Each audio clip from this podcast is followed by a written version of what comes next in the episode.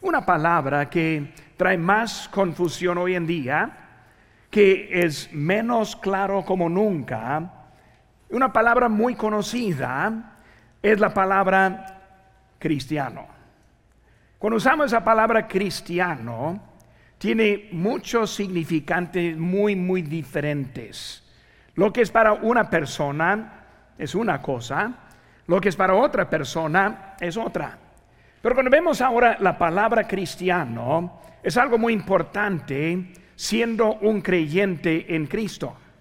Si siendo un creyente en Cristo quiero ser un cristiano, está es muy importante que yo sé lo que es un cristiano. Pues como la introducción de esta mañana, pensando en la presencia de Dios, quiero comenzar con ese término, el término del cristiano. Cuando hablamos de un cristiano y un cristiano bíblico, vemos que número uno, un cristiano bíblico es alguien que ha recibido a Cristo como su, su salvador personal.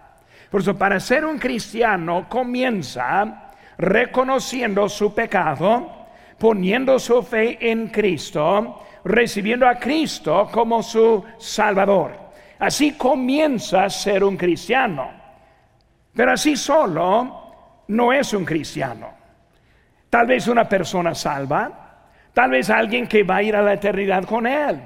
Pero cuando hablamos de término bíblico, comienza con la salvación, pero también es alguien que ha recibido a Cristo también como su Señor.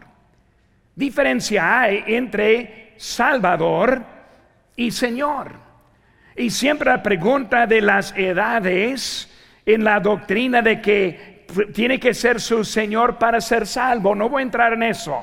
Simplemente voy a entrar en lo que dice la Biblia. Pues la Biblia enseña Salvador, pero también cuando vemos en Romanos 19, dice que si confesares con tu boca que Jesús es el Señor. Señor es diferente que Salvador. No es la misma palabra. Salvador es el quien fue a la cruz y tomó mi lugar y me salvó. El Señor es el quien ahora me está guiando, me está mandando. ¿Sabe que muchos quieren ser mandados? Cristo es el Señor que quiere mandar. Para ser un cristiano es uno que tiene su Señor, digo, su Salvador, pero también su Señor. Vemos también cuando hablamos de ese término, es alguien con evidencia de su fe. La fe siempre tiene evidencia. La fe no es una palabra como creencia. Creencia es una palabra, fe es otra. La fe siempre tiene evidencia. ¿Por qué bautizamos? Pues hay muchas maneras y razones por lo cual que bautizamos. Pero una de las principales es que mostramos al mundo la evidencia de la fe. Puse mi fe en Cristo y quiero que el mundo sepa que soy creyente de Cristo. Evidencia. Es evidencia que quiere ser parte de esta iglesia. Voy a mis lados, mis creencias al lado. Voy a bautizarme para ser parte de esta iglesia es la evidencia que vemos en la vida de un cristiano bíblico. También un cristiano bíblico es un discípulo. Y discípulo, cada paso es algo diferente. Cuando hablamos de ser salvador, cuando yo confesé a Cristo, lo recibí como mi salvador y después, ah, es mi Señor y así sigo. Número tres, ahora hablo de la palabra discípulo. Y lo vemos aquí en nuestro texto, que está ahí en Hechos 11:26. Se congregaron allí todo un año con la iglesia. Y enseñaron a mucha gente. Y a los discípulos se les llamó cristianos por primera vez en Antioquía. Ahora estamos viendo que bíblicamente esa palabra cristiano es más que uno que, que dice creo en Dios. Un cristiano es alguien que está madurando en su vida cristiana. Ahora, parte de eso del, cristiano bíblico, ahí en las notas vamos a ver también del cristiano del primer siglo. El cristiano del primer siglo muchas veces es algo diferente que como vemos los cristianos hoy en día. Un cristiano este, del primer siglo, vemos que es evidente con la salvación transformadora. Cuando vemos a los cristianos de la Biblia, los cristianos del primer siglo, vemos que ellos tuvieron una vida transformada. Ahora, todos queremos poner nuestra definición en qué significa ser transformado. Pero déjeme decir eso, ser transformado no significa quedarse igual. Transformar significa que algo está progresando en su vida. Es algo evidente por la conducta algo diferente por las preferencias. Una palabra muy común hoy en día. ¿Cuáles son las preferencias? Preferencia es obedecer a Cristo. Es la preferencia que vemos en el primer siglo. Y lo vemos ahí en Romanos 12, 1 y 2. Así que hermanos, os ruego que por las misericordias de Dios, que os presentéis vuestros cuerpos en sacrificio vivo, santo agradable a Dios, que es vuestro culto racional. No os conforméis a este siglo, sino transformaos por medio de la renovación de vuestro entendimiento, para que comprobéis cuál sea la buena voluntad de Dios, agradable y perfecta. Pero no solo ahora, evidente con la salvación transformadora, sino también unidos en meta. Vemos que la iglesia del primer siglo, esa iglesia, ellos eran unidos en su meta. No anduvieron preocupados mucho con lo que está pasando en el mundo. Hoy en día tenemos muchos muy interesados en el deporte. No, no estoy en contra del deporte, pero mucho, para muchos es su Dios. Ellos no pueden ir al servicio el miércoles porque tienen que llevar a sus hijos a los deportes. Ahora hay que entender, en el primer, en el primer siglo hubo mucho deporte. Los romanos eran los campeones en cómo presentar deporte. Pero nunca vemos una distracción en sus vidas por el deporte, porque eran unidos en meta. Ahora, si ellos vieron el deporte o no, no sé, no dice la Biblia. Pero yo sé que no fue una distracción en su vida y la importancia de su vida en Cristo unidos en meta. Hechos 8.1 dice en aquel día hubo una gran, este, una gran persecución contra la iglesia que estaba en Jerusalén y todos fueron esparcidos por las tierras de Judea y de Samaria. Versículo 4 dice, pero los que fueron esparcidos iban por todas partes anunciando el Evangelio. Si viniera una persecución, tan severa que nosotros tuviéramos que salir y huir, ¿qué estaríamos haciendo? ¿Escondidos tal vez en una cueva? Empacando su comida todo para poder este, aguantar? ¿O estaríamos predicando el Evangelio? Fue la meta de ellos, en lo fácil, pero también en lo difícil. Y luego número tres vemos que su fe resultó en persecución. Asimismo, hermanos, os hacemos saber la gracia de Dios que se os dado a las iglesias de Macedonia. Versículo que en grande prueba de tribulación las iglesias de Macedonia, un ejemplo de la persecución. Esteban en su primer mensaje fue apedreado. Vemos la persecución que era este, directa en ese tiempo. Los mártires de la primer, primer siglo, hermanos, hablando lo que es un cristiano. Por eso, bíblico, del primer siglo, y hermanos, también en esta mañana, este, el cristiano de la civilización del oeste, oeste. La civilización oeste. ¿Qué estoy diciendo? Nosotros. Cuando hablamos de lo que es un cristiano bíblico, y hablamos de un cristiano del primer siglo, ahora, ¿cómo entramos nosotros cuando vemos la escena hoy en día? Estoy haciendo eso para ayudarnos a entender la presencia de Dios. Para nosotros, servir a Dios significa asistir en la iglesia. Y nosotros pensamos si estamos asistiendo, pues somos siervos de Dios, pero con buen clima. No, pero pastor, con una silla cómoda. E, estando en una banca, pues yo no estaría tan, tan puesto para estar adelante del Señor. Por eso hablamos de asistir, pero con buen clima, con buena silla. Yo recuerdo en México una vez, este, en una iglesia y lo prediqué en la iglesia, me senté en una banca que tenían este, tablas ahí para sentarse.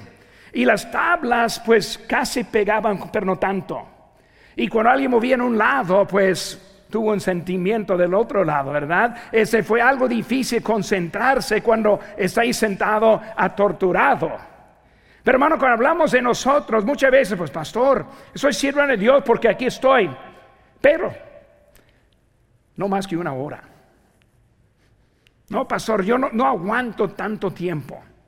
¿Qué estoy diciendo? Un cristiano de nosotros hoy en día, muy diferente que lo que vemos en el cristiano bíblico o en el cristiano del primer siglo. Sacrificio significa diezmar. Y ahora más bien es considerado como un castigo cruel e inhumano cuando hablamos de diezmar. Es algo que están pensando qué tan dura es nuestra vida. Y hermano, cuando hablamos de eso, muchos cristianos piensan, pastor, no es necesario ir a la iglesia para ser un cristiano. Esa idea no viene de la palabra de Dios. Alguien que dice eso está saliendo de la verdad para hablar. Porque vemos que ahora es algo diferente. Muchas veces lo que pensamos, lo que es un cristiano y verdaderamente lo que es un cristiano. Muchas iglesias hoy en día están eliminando servicios porque pastor, los hermanos no van. Antes tuvimos servicio los miércoles, pero ya no van. Domingo tarde ya no querían venir. Por eso tiro la toalla, un solo servicio voy a hacer la semana y así está yendo muchas iglesias. Muchas iglesias tienen un solo servicio, pero también de una sola hora. No, pues pastor, si yo voy más de una hora, se me dejan, van a salir. Un cristiano Deben decir, hermanos, no se transformará así en esa iglesia. Si está asistiendo apenas una hora a la semana, no piense que va a transformar mucho. Porque no es mucho tiempo que estamos en la palabra de Dios. Eliminan la ropa de vestir. Algunos pastores que me han hablado algo, algo de eso y algunos me dicen, pastor, los hermanos están incómodos si yo estoy en una corbata. Yo no sé si estoy poniéndoles a ustedes incómodos en esta mañana porque traigo una corbata, pero podemos platicar de eso más al rato si quiere. Yo dudo que estoy ofendiendo, a nadie. Hasta que probablemente si yo la quitara y me cambiara, a lo mejor ofendería más gente que no. Pero vemos que es la mentalidad de las iglesias hoy en día. Introducen música más mundana y un ambiente para entretener en vez de adorar. Está cambiando. Eh, para tener una buena iglesia en día mucha gente divirtiéndose y sintiéndose bien. No, pastor, muy a gusto estoy en la casa. ¿Saben qué, hermanos? A veces yo no quiero que salgan a gustos. Yo, ve, yo quiero a veces que se siente la convicción de Dios en sus vidas. La Biblia dice que somos pecadores. Por eso si nunca sentimos una convicción por el pecado, hay algo que está faltando para el bien de mi vida, como el bien de su vida. Estoy hablando de un cristiano de hoy en día. Algo diferente que lo que la Biblia escribe en la iglesia. 1 Timoteo 3:14 dice, esto te escribo, Pablo a Timoteo aunque tengo la esperanza de ir pronto a verte, versículo 15, para que si tardo, sepas cómo debes conducirte en la casa de Dios, que es la iglesia del Dios viviente, columna y baluarte de la verdad. Hay importancia en la casa de Dios. Muchas veces lo que falta es la presencia de Dios. Pues esta mañana quiero predicar un poco con el tiempo que tengo acerca de la presencia de Dios. ¿Cómo respondemos a la presencia de Dios? ¿Qué hace nuestras vidas la presencia de Dios? ¿Qué dirección va nuestra vida con la presencia de Dios? O no hace nada, simplemente aquí estamos pasando días esperando su venida, no teniendo ninguna dirección en nuestra vida. ¿Cómo es la dirección o la presencia de Dios en nuestras vidas? Hay sus notas ahora. Quiero que saquen una pluma y que apunten ahí. Número uno, se siente incómodo cuando no conoce a Dios. Se siente incómodo cuando no conoce a Dios. Cuando yo estoy predicando de un cristiano, si se pone incómodo, muchas veces porque no conoce a Dios. Hay que entender un día, vamos a estar delante de Dios, no como grupo, uno, cada uno, delante de Dios, Dios viéndonos, Dios sabiendo todo. Cuando hablamos de ese momento, ¿cómo vamos a estar delante de Dios?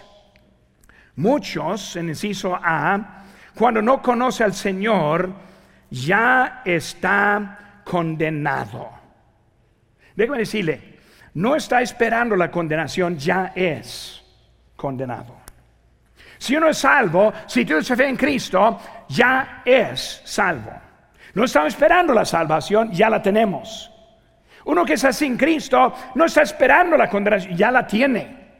Cuando hablamos de esta vida, cuando nosotros, cuando alguien que no conoce a Cristo, debe entender que ya es condenado. Ese no ha respondido a la luz que Dios le ha dado. Versículo 19 dice, y esta es la condenación, que la luz vino al mundo y los hombres amaron más las tinieblas que la luz. ¿Qué es la condenación? llegó la luz y no respondió. Ha escuchado el mensaje de salvación y aún está en su incredulidad. Y ha escuchado cómo recibir a Cristo y aún no ha recibido a Cristo. La luz vino, pero usted mismo ha decidido rechazar la luz. Es la condenación. La condenación o el castigo, voy a cambiar la palabra, al creyente es viene la luz y rechaza la luz. Quiere corregirnos, pero no respondemos. Para el incrédulo es condenación, apartado de Dios para siempre. Para el creyente es el castigo de Dios en su vida. Y hay muchos que viene la luz, pero no la aceptamos. No, pastor. Yo voy a una iglesia que no predica tan duro. Hay una, puede darle una lista a algunos que no, no predican tan duro. No, pasó, yo prefiero, yo prefiero otro tipo de luz. Viene la luz y la rechaza. Viene la verdad y no la sigue. No está obediente a la vida simplemente porque está rechazando la luz que vino. Es lo que está diciendo aquí Juan en este capítulo. Hermanos, este, cuando hablamos de esta vida, la luz viene a todos parejos. El otro día alguien me dijo, tengo un amigo que es ateo. ¿Cómo le puedo tratar? Él siempre me ataca. Él siempre me da mucha lata en mi vida. ¿Cómo respondo a un ateo? Pues vamos a empezar con esto. No hay ateos. La razón que él está atacando es porque no es ateo. Uno que es, si uno fuera ateo verdaderamente, no le molestaría nada. Por ejemplo, si un niño llega a mí y dice, yo creo en Santa Claus. Uh, voy a molestarme mucho porque él cree, no me importa. Yo sé que no existe Santa Claus. No me afecta de ninguna manera. Pero hermanos, hoy en día no existe un ateo. Si hay un ateo aquí en esta mañana, mi, mi meta no es ofenderle, pero debemos ver lo que dice aquí en Romanos 1.20. Porque las cosas invisibles de Él, su eterno poder y deidad, se hacen claramente visibles desde la creación del mundo, siendo entendidas por medio de las cosas hechas, de modo que no tienen excusa. Si puedes salir y ver los pájaros volando, el aire fresco que inhalamos, cuando vemos la vida, qué tan compleja es, cuando vemos la fruta, cuando sacar un, un durazno diferente que un higo, y vemos que tanto hay en este mundo, no hay ateos, pero sí hay necios. No hay ateos, hay los que de su propia voluntad ponen al lado la evidencia tan clara para mantener sus ojos cerrados. Cuando hablamos de primero, hablamos de la persona condenada. El incrédulo no puede pensar correctamente. El incrédulo siempre quiere alterar la dirección. Y muchas veces en la iglesia el problema es que la mayoría de las iglesias son guiadas por incrédulos en vez de creyentes. Ellos quieren rodear lo que Dios quiere, más fácil para ellos, porque llegó la luz y no quieren responder a la luz. Pastor, estoy viendo mi tiempo. Tiene ahora unos 15 minutos, nada más.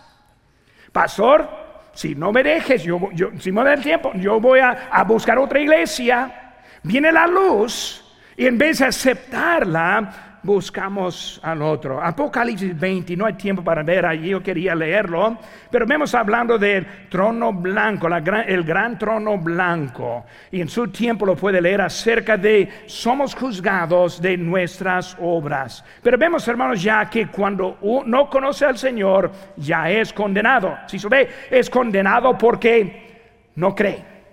Porque no cree.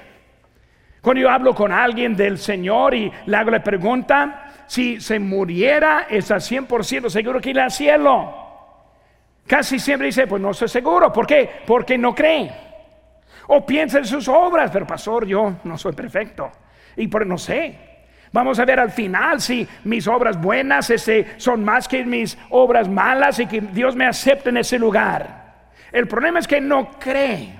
Dios nos ha dado un plan sencillo y fácil para estar bien con Él y no contiene nada de lo que usted está haciendo. Contiene con todo lo que Cristo hizo en la cruz del Calvario por nosotros. Por eso el problema es que no cree.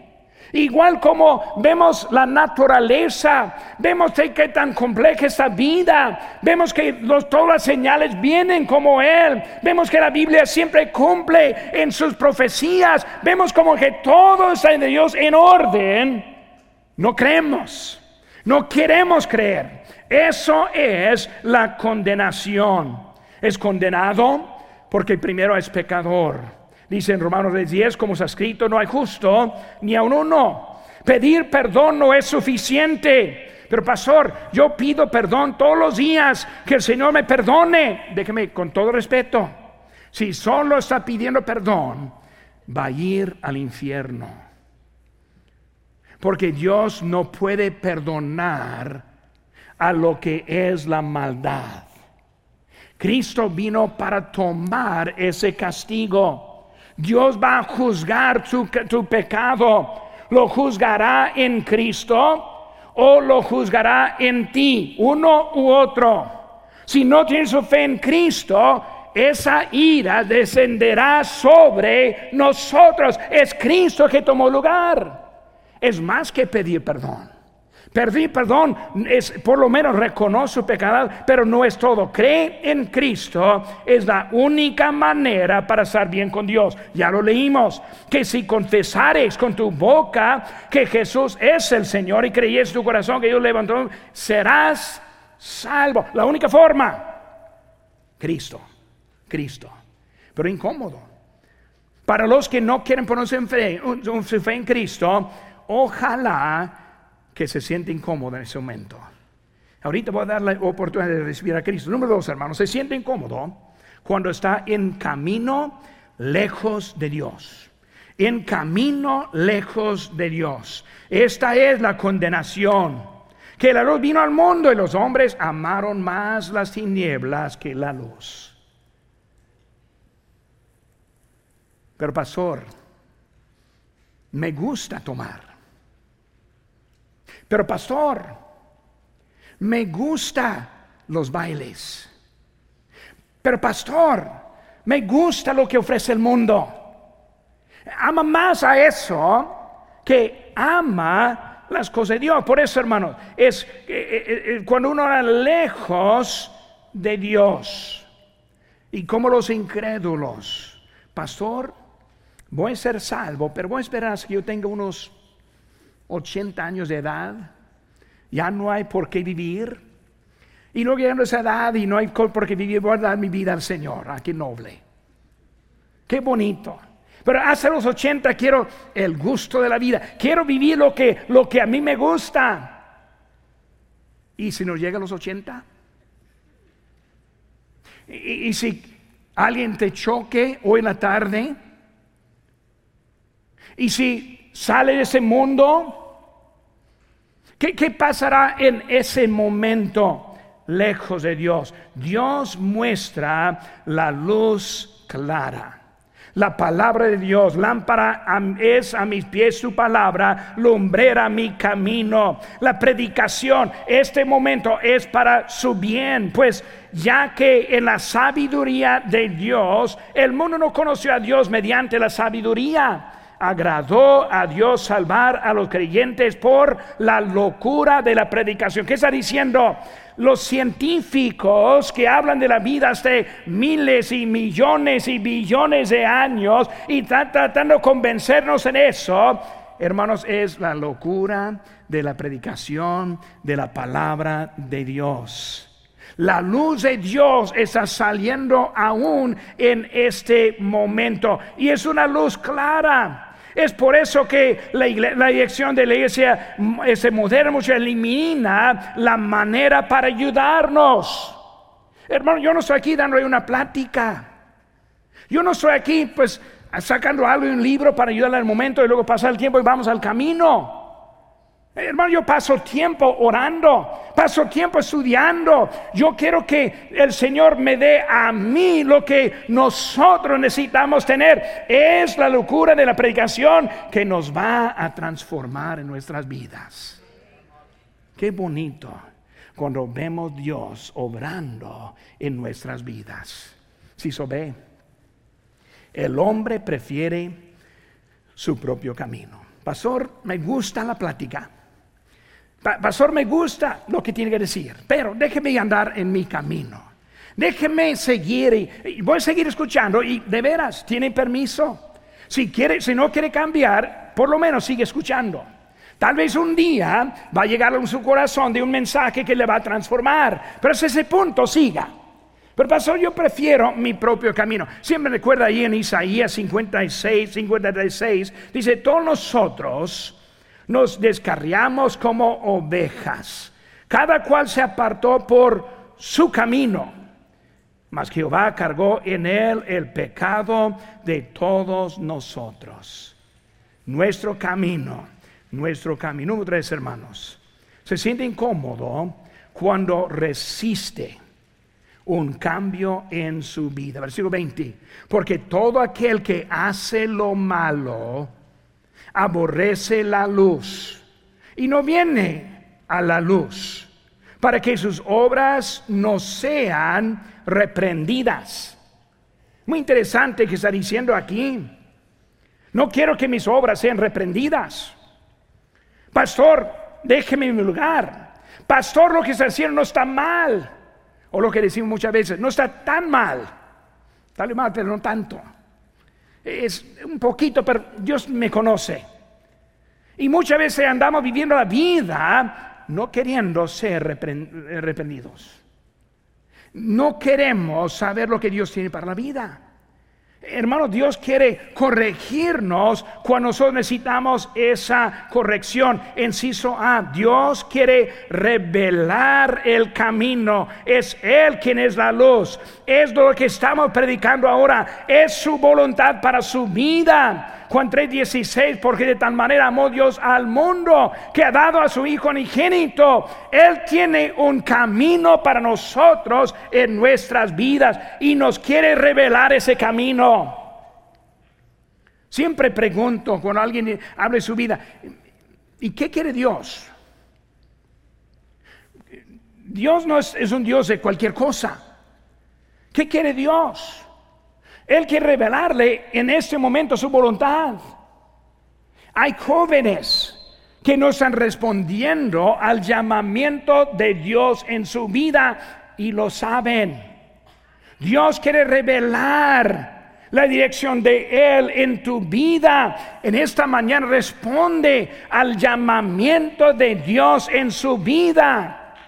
Dios quiere revelarnos en nosotros cómo servir a Dios verdaderamente. En esta mañana vamos a entregar la vida a Él para servirle. Dios quiere revelar su voluntad en la persona que está así, sin Cristo, que no se asegura de vida eterna. Hoy Dios quiere revelarle que Cristo vino a morir por ti y puedes tener la vida eterna. Quiere revelarla. Pero muchas veces en vez de escuchar, ahí estamos. El hombre no quiere ser reprendido. Dios nos manda la luz. Nos manda la luz. Cuando Él está hablando, Dios no habla de sugerencias. Él manda a todos los hombres arrepentirse, aceptar a Cristo. Manda lo hagas o vas a sufrir las consecuencias. Dios no habla nuestra vida como que lo que prefieres. Ah, tú prefieres andar en... No, Él habla con dirección directa para nosotros. Gracias a Dios que no nos suelta hacer lo que queramos hacer, sino que nos dice lo que debemos hacer en nuestra... Pero Dios corrige a los que no responden. ¿Cómo reacciona? Cuando la palabra le da convicción? ¿Cómo reacciona cuando la predicación le hace incómodo? ¿Cómo responde a su pastor cuando le habla? ¿Cómo es la actitud en nuestras vidas? Dios tiene algo para nosotros, pero el hombre prefiere no.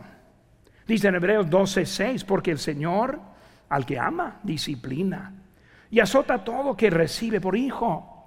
Dios quiere que nosotros aprendamos en nuestras vidas. Número cuatro, hermanos. Se siente incómodo cuando no conoce a Dios. Se siente incómodo cuando está en camino lejos de Dios. Se siente incómodo cuando resiste un cambio en su vida. Se siente incómodo, número cuatro, cuando toma decisiones sin buen consejo cuando toma decisiones sin buen consejo. Déjenme empezar, hermanos, con la palabra consejo. Todos recibimos consejos. Todos. No hay ningún que dice, no, pasó, yo hago lo que... No, todos tenemos consejos. Los tiene tal vez en Facebook.